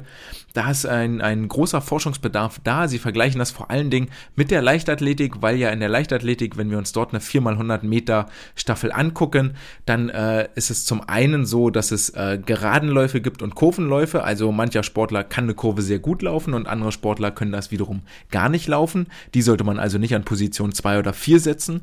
Und wenn man verschiedene Aufstellungsvarianten simuliert im äh, Computer, dann kommt man bei der Leichtathletik tatsächlich darauf, dass es am clever cleversten ist, äh, die beiden schnellsten an Position 1 und 2 zu setzen und die beiden langsamsten an Position 3 und 4. Und für den Schwimmsport gibt es diese Analyse gar nicht. Dort gibt es das nicht. Das wird einfach nicht gemacht. Ähm, und das ist eine sehr, sehr interessante Frage die sie hier versuchen zu beantworten, zusammen nochmal mit der alten Diskussionsfrage, sind Sportler im Staffelrennen schneller als im äh, Einzelrennen? Und bevor ich euch jetzt hinten raus noch unnötig auf die Folter spanne, lasst uns zum Kern der Sache kommen. Wie wurde das Ganze gemacht? Man hat sich retrospektiv im Nachhinein die Firma 200 Kraul-Staffeln angeguckt und war zwar bei allen vier Weltmeisterschaften, die 2011, 2013, 2015 und 2017 durchgeführt wurden. Zusätzlich hat man von den Sportlern die äh, Zwischenzeiten analysiert, weil es ja auch darum ging, äh, wo sind sie denn schneller, wo sind sie langsamer, sind sie überhaupt schneller oder langsamer. Heraus kam ein Datenpool mit insgesamt 192 Schwimmern über aus 256 Rennen. Also reden wir von insgesamt 64 Staffeln. Was wurde jetzt gemacht? Ähm, wie bereits erwähnt, beim Pacing wurde verglichen, ist die Einzelzeit schneller, langsamer oder gleich schnell wie im Staffelrennen. Und hier ist äh, klar, zum einen erstmal, es wurde auch in Folge 27 schon mal betont und dort deutlich herausgearbeitet. Das möchte ich nochmal noch mal an der Stelle klar sagen, weil ich glaube, das machen die meisten von euch nicht. Das, was beim, ein was beim Staffelrennen fehlt, ist die Reaktionszeit auf dem Startblock. Und wenn ich diese Reaktionszeit auf die Zeit, die der Sportler schwimmt, so roundabout sieben Zehntel im Schnitt, draufrechne, dann äh, finde ich zwischen Einzelstart und Staffelstart keinen Leistungsunterschied in den Sportlern, äh, in den, in den, genau, in den Sportlern. Was klar ist, dass siegreiche Staffeln haben deutlich kürzere Wechselzeiten als äh, Staffeln, die keine Medaillen gewinnen, aber das tut ja für den einzelnen Sportler nichts zur Sache. Und das ist das gleiche Ergebnis, was hier in der Untersuchung auch wieder rauskam. Es gibt keinen Unterschied in der 200 Meter Gesamtzeit, egal ob Einzel- oder Staffelrennen. Um das äh, mit Zahlen zu untermauern, bei den Frauen lag die Mittel, lag der Mittelwert bei bei einer Minute 58,0 im Einzelrennen und im Staffelrennen eine Minute 58,0. Also auf die Zehntel exakt die gleiche Zeit. Bei den Männern war es ein bisschen anders, 1,47,4 im Einzelrennen und 1,47,1 in der Staffel. Jetzt kann man sagen, siehst du hier drei Zehntel, dem schieben die Forscher direkt einmal einen Riegel vor, weil sie sagen, ja, da ist ein Unterschied, aber es ist nur eine sehr, sehr kleine Effektstärke. Und die Effektstärke, die sie sich hier angeguckt haben, ist ein statistisches Mittel, um festzulegen, okay, ich habe, ich habe einen Effekt, ich habe hier eine, eine Signifikanz, aber wie praxisrelevant ist die denn? Und die, wenn die sehr, sehr klein ist, heißt das, dass die für die Praxis eigentlich eine verschwindend geringe bis gar keine Relevanz hat, also vernachlässigt werden kann. Ähm, was sie aber viel eher rausgefunden haben im Pacing, also wenn ich mir nicht die Gesamtzeit angucke, sondern wie setzt die sich zusammen, dann äh, finden auch sie hier raus, dass die Sportler in der Regel die Bahnen 1 und 2 deutlich schneller schwimmen als im Einzelrennen, wohingegen die Bahnen 3 und 4 deutlich langsamer sind. Und das ist auch in Übereinstimmung mit der Untersuchung, die ich von Skorsky schon in Folge 27 zitiert habe. Mir wichtig an der Stelle ist wirklich nochmal rauszustellen und vielleicht diesen Mythos so nach und nach ein bisschen aufzubrechen und zu sagen, ja, äh, bei Elite-Athleten ist es nicht so, dass sie in der Staffel schneller schwimmen. Ähm, auch in Folge 27 schon gesagt, ist bei Nachwuchsathleten ein bisschen anderer Schnack, weil ähm, dort eben zusätzlich noch eine psychologische Komponente hinkommt und äh, die dort viel mehr greift und äh, diese jugendlichen Sportler vielleicht lernen, in einer Staffel Kraftreserven zu mobilisieren, die sie im Einzelrennen gar nicht angreifen können, weil eben Nana höheres Motivationslevel und viel ganz anders geputscht. Von einem Eliteathleten erwarte ich, dass er bereits im Einzelrennen bis ans Maximum geputscht ist und bis ans Maximum ähm, motiviert ist und dafür keine Staffel mehr braucht, also sein Motivationsmaximum schon im Einzelrennen auch abrufen kann. Demgegenüber haben die, äh, oder als zweite Fragestellung, haben die Forscherinnen und Forscher die äh, Teamaufstellung, die Team Strategy untersucht. Und zwar hier genau genommen die Reihenfolge der Schwimmerinnen. Mit dem Ergebnis, dass es insgesamt 24 verschiedene Aufstellungsoptionen gibt. Also ich kann den schnellsten an, als, als Startschwimmer schwimmen lassen, den zweitschnellsten als zweites, den dritten als drittes und den viertschnellsten als viertes und kann die Positionen dann beliebig durchmischen. Insgesamt wären so 24 Optionen denkbar. Von allen Staffeln, die sie untersucht haben, wurden von den 24 Kombimöglichkeiten insgesamt nur 16 überhaupt genutzt. Und nur 10 dieser 16, die genutzt wurden, führten überhaupt zu Medaillen. Das heißt, es gab sechs Aufstellungsvarianten, die gar nicht erst zu Medaillen geführt haben. In der Regel war es so, dass die Staffeln den schnellsten oder zweitschnellsten Sportler, Sportlerin als Startschwimmer eingesetzt haben und die Medaillengewinner eine Tendenz zeigten, den schnellsten am Ende schwimmen zu lassen. Ähm, Warum ist das so? Das äh, können wir jetzt einmal kurz versuchen zu erklären, bevor wir vielleicht in ein überdimensioniertes Zahlenwerk ähm, eintauchen. Zumindest werde ich dieses Zahlenwerk nochmal auf den äh, Social-Media-Kanälen mit präsentieren und veröffentlichen, weil das echt relativ interessant ist und man sich dort mal die Verteilung angucken kann. Ähm, warum ist das so, dass ich den schnellsten Sportler am Ende schwimmen lasse? Das ist so vielleicht ein bisschen auch dem generellen Konsens geschuldet, der in der Welt existiert. Also den schnellsten oder zweitschnellsten am Anfang, den jeweils der nicht, der als erster schwimmt, schwimmt dann eben als letzter und die beiden langsamsten in der Mitte. Das heißt, ich gehe davon aus, wenn ich eine relativ gute Staffel habe, sagen wir, ich bin USA oder ich bin Australien und weiß, hm, hm, wir schwimmen vermutlich so Platz 1 bis 3 mit oder vielleicht sogar nur Platz 1 und 2 und ähm, bin sehr gut aufgestellt. Dann gucke ich also hin, dass ich bereits am dritten Platz ja einen kleinen Vorsprung gegenüber meiner Konkurrenz habe.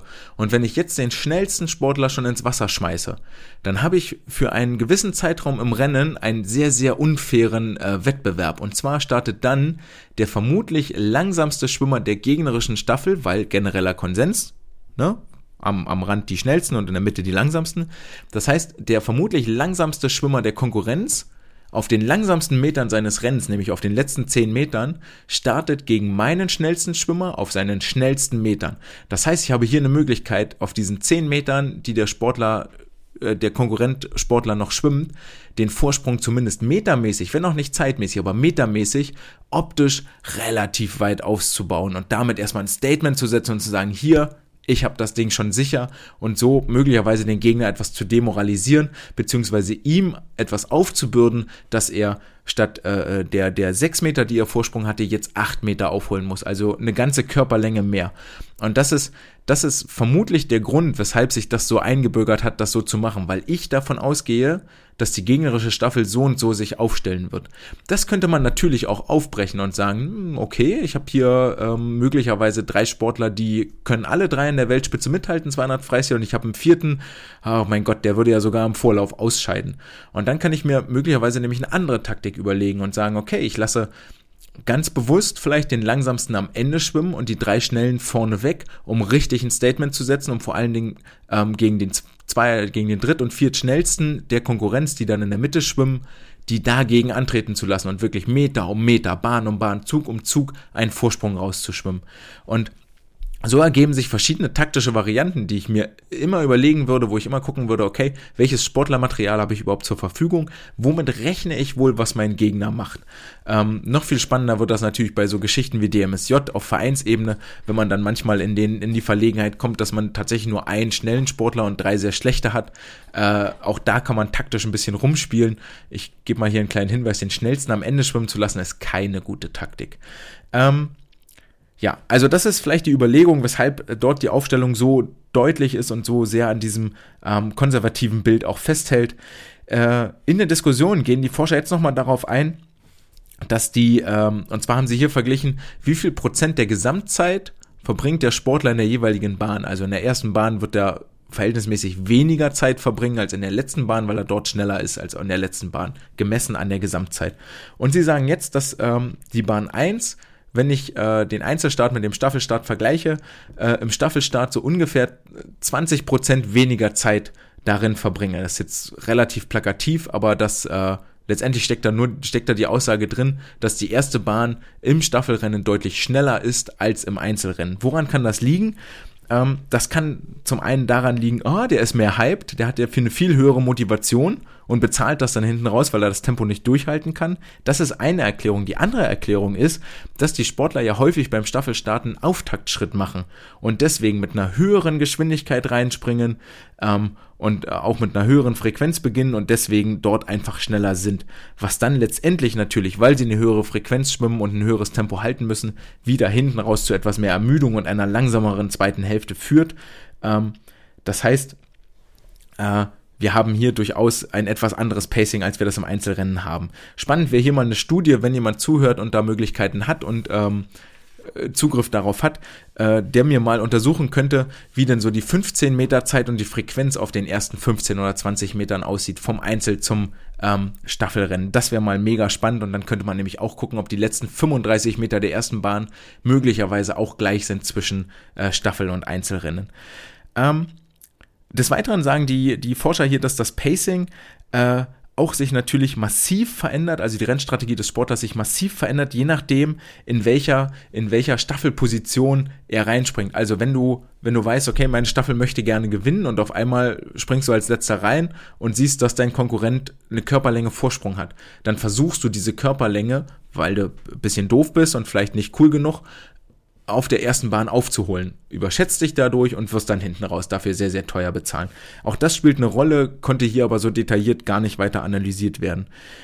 Wichtig als Zahl dass insgesamt 50 Prozent der Schwimmer, also die Hälfte der Schwimmer, veränderte ihre Pacing-Strategie äh, zwischen dem Staffel- und dem Einzelwettkampf, allerdings ohne, dass das mit einer Zeitänderung einhergeht. Wir könnten also behaupten, ach, pass auf, wie du die 200 Kraul schwimmst, eigentlich völlig egal, kommt immer die gleiche Zeit raus. Kannst vorne schnell, vorne langsam, hinten schnell, hinten lang, ist alles Wurst, kommt die gleiche Zeit raus.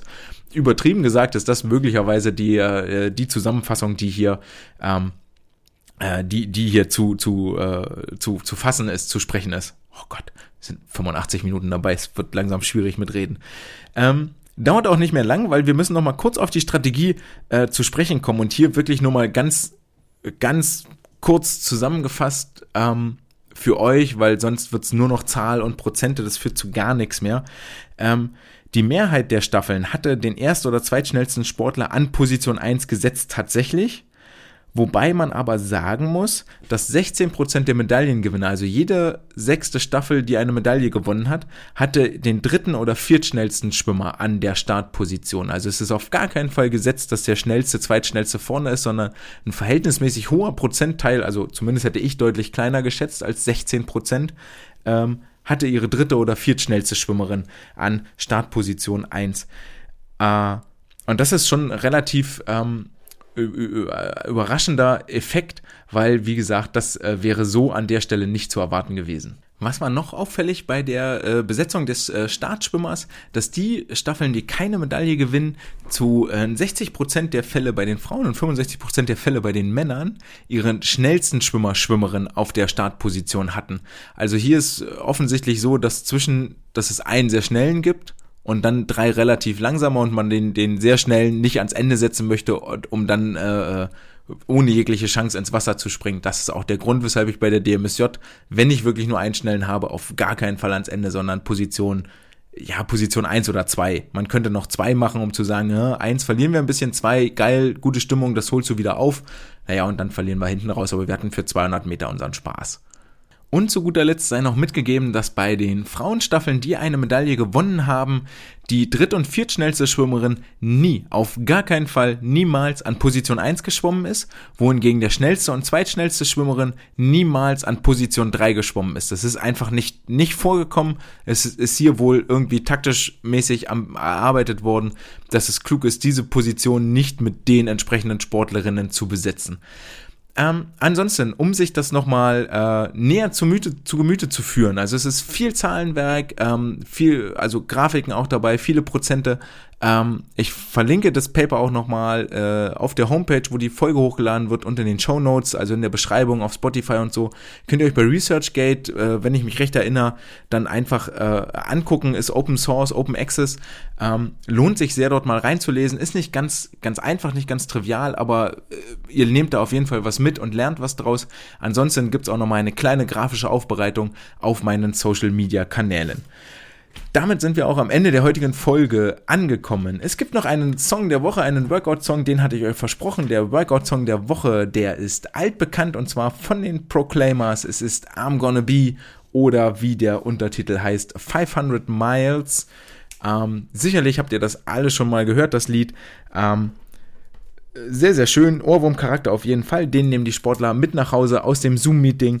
Ähm, was könnt ihr dabei machen? Wir haben dazu in dieser Woche Hampelmänner gemacht und immer wenn das Wörtchen I'm gonna be fällt, gab es eine Kniebeuge und man könnte noch einfügen, wenn das Wörtchen 500 Miles fällt, dann gibt es einen Burpee und dann habt ihr dreieinhalb Minuten schweißtreibenden Spaß mit euren Athleten.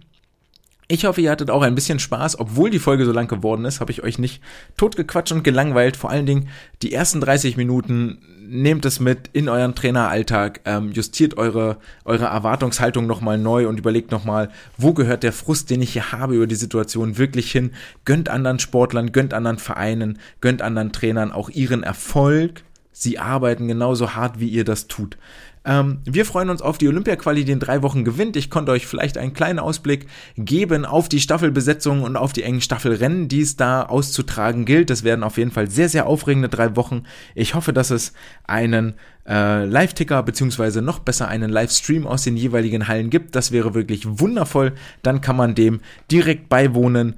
Ähm, wir haben das einjährige Corona-Pandemie-Jubiläum gefeiert, eine kleine Geburtstagskerze aufgeblasen, ausgeblasen. Und äh, wenn wir jetzt hier fertig sind und ich die ganzen Flusen aus meinem Mund rausgefischt habe, dann gönne ich mir noch ein kleines Stück Kuchen. Ich freue mich, wenn ihr nächste Woche wieder dabei seid. Wenn es euch gefallen hat, dann könnt ihr auch gerne unterstützen auf paypal.me slash swimcast.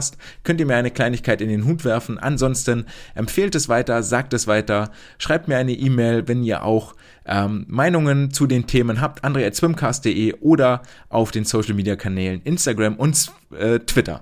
Das war's für heute. Wir sehen uns und hören uns nächste Woche wieder. Ciao!